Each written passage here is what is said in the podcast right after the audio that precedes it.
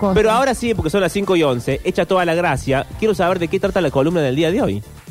Ojo, que la firma del Diego, si la mirás así como de, de- de lejos, puede parecer un Manu, ¿no? ¿Viste? Mirá. Dice- es que en realidad no es la dice firma de Manu. Diego, dice Manu. Dice Manu. Si me lo decían así, capaz que me la creía un poco, no iba a entender porque hay un Diego abajo, pero... Bueno, no, no, es no. El, el repostero se llama Diego y puso la Claro, firma. puso la firma.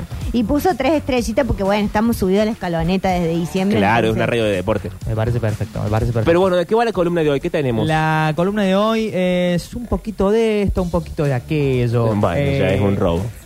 Evidentemente. No, eh, hoy vine a hablar un poco de... eh, Vieron que a veces te pasa que hay gente irrelevante en tu vida, no sé si a ustedes les ha pasado. Uy, no gente que- digas, ah, a, sí. a ver, hay gente que pasa por tu vida sin pena ni gloria, pero que te deja eh, un disco o una canción por, por- por un momento en específico. Yo creo que Mm. la gente irrelevante que conoces, que no, que no te aporta nada musicalmente, eh, es más irrelevante todavía. Y sí. Si hay alguien irrelevante pero te aporta algo de música, eh, te quedas pensando como en ese alguien. Y también está el caso contrario en el que alguien te cae muy bien o tenés una relación medianamente profunda con alguien eh, que tiene un gusto musical horrible y nada parecido al tuyo. A mí no me ha pasado tantas veces, pero sé que puede pasar. No sé, de repente te, te haces amigo de alguien y te enteras que tiene un póster de los Totora arriba de la cama. Claro. Y bueno, Pero estamos poniendo como un ranking de las cosas que nos parecen peor, porque yo creo que si alguien, por más irrelevante que sea, te deja algo, tan irrelevante no era. A alguien irrelevante no le prestas atención como para que te diga escucha tal cosa o mira Claro. tal cosa y vos la ves y la escuchas. Salvo que vos seas muy fácil, que eso es otra, otro problema. yo soy muy fácil Eso es cierto. Y además, eh, me parece que, que, o sea, no sé si relevante sería la palabra, pero a mí me parece que, bueno, que lo único que te deja esa persona es un tema, una canción. No sé si, si, si pasa como algo profundo per se, digamos, pero sí eh, te aportó un- un- una nueva cosa a la playlist, digamos, por, por así ¿Pero decirlo. te acordás para siempre de esa persona o bueno? No sé si para siempre, pero cuando le das play al disco que te redejó esa persona, yo creo que, que te queda de alguna manera. Eh, y vine a hablar un poco de eso y de la musicalización en los espacios de trabajo. El texto que traje hoy es un poco como, como que toca ese tema, que generalmente eh, es un tema bastante controversial. Eh, no sé Ese si...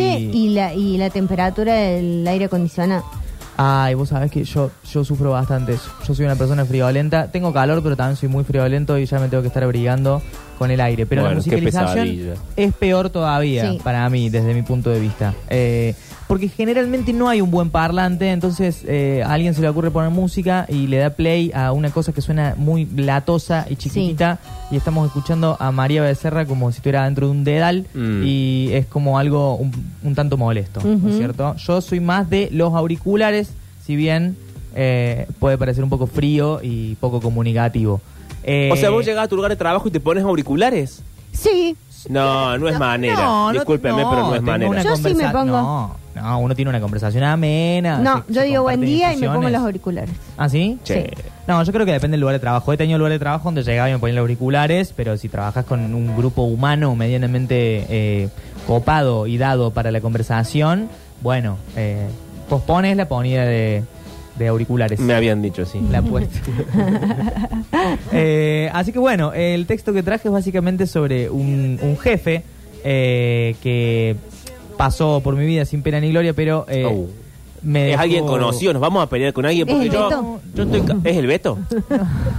estoy cansado de tener problemas. Yo si voy a tener un problema quiero que me lo digan antes. Estoy No, en esa no. etapa de la vida. No vamos a tener problemas. Yo no sé si esta persona seguirá viva eh, Oh. en algún lugar. Si Sí. está viva, capaz que no esté en este país, o capaz esté en prisión, o capaz esté teniendo una vida muy feliz en algún lugar con otro nombre. Acá hay un oyente, no, no sé quién, no, no tengo forma de averiguarlo, pero se llama Marcos Castillo, Ujú. que te manda, dice mi regalo para Manu. Uh. Y es una playlist. Ajá. Epa. ¿Y podés mencionarme algún título de la playlist? Algo que. La estoy abriendo, pero es un poco lenta. En tu Ajá. pelo de Lía Cruzet es Ah. el primer tema. No, tiene cosas muy raras, por ejemplo. Bueno, en tu pelo de Lía Cruzet. Sí, e- eso es bastante raro. Sinovi, ¿Qué? eh, Sam Shure y Fran- Francesca Ciano, No, no. A ver, eh, siguiente. Flora y eh, Robot Coach. ¿Qué? ¿Qué? Bueno, no sé. Co Collective Turmstrass. Sí, de una. Ese sí lo conozco. Ese es un DJ que, que me gusta. Tiene unos temas que están Dominique Eulberg. Sí, sí. ah, este ves, te está gustando la Ah, playlist. mirá, es de música electrónica entonces. Dominic Albrecht es de música electrónica, sí. Ah, mira. Sí, Entonces sí. tiene sentido que te la manden para vos. Sí. Bueno, Bueno. muchas gracias, muchas gracias. Me gusta es que ya que llegan. te que sí, como nuestra torta, que el Sí, que mejor dice torta Manu. para Manuel imposible y de Manu. un desprecio constante. Así son todos en esta radio. No, yo estoy agradeciéndole el play. El play por lo menos es para mí, que yo sepa. No dice Octavio y Diego grande arriba y me quisieron engañar. Bueno, che. Que son cosas que pasan en un lugar de trabajo, pasan estas cosas y uno se queda callado y sigue adelante también. En fin, ¿escuchamos el texto entonces? ¿Ya? ¿Quieren ir el texto? ¿Y qué más ¿No? tienes para ¿No, decir? no quieren que sigamos estirándola y, y haciendo chistes entre nosotros y pasándola bien? Yo acabo de llegar. Queremos comer torta, Manuel. Eh, yo prefiero comer torta, pero. Pero vamos, vamos con el texto cuando ustedes quieran. Qué bronca cuando estás en un cumpleaños y no cortas la torta nunca. Sí, qué largo. Qué largo todo. ¿Cuándo me cortas la torta y me da la sorpresita? Así me voy. ¿Ustedes son eh, de los que reciben la porción de torta y la pasan a su compañero del lado o los que reciben la porción de torta y se alejan a comerla en silencio en un rincón del patio? Eh, yo primero hago averiguo eso cómo es el protocolo. Está perfecto la respuesta. Y después veo si se puede pedir un pedacito para llevarme. No sé si eso es tan legal, pero... Mm. ¿Por qué no? Un pedacito para mi hermano.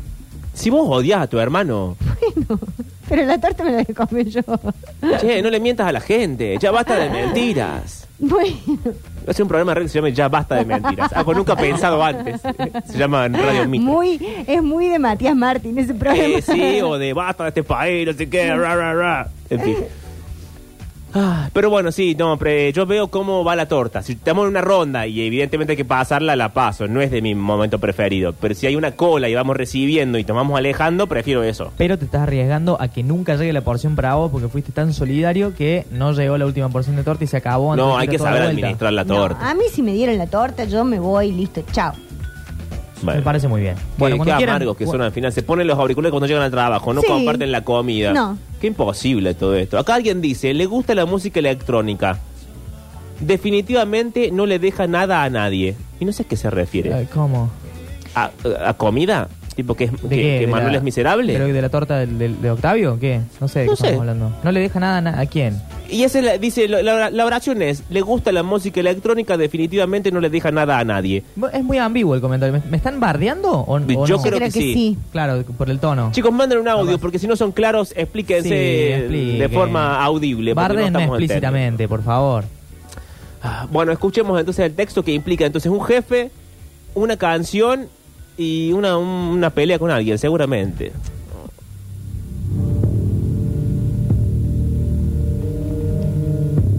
Todos los que trabajamos en el café sabemos que está por fundirse. Cada vez tenemos menos alimentos para ofrecer y solo quedamos tres de los empleados antiguos. Los nuevos cambian casi todas las semanas y se van antes de que lleguemos a capacitarlos.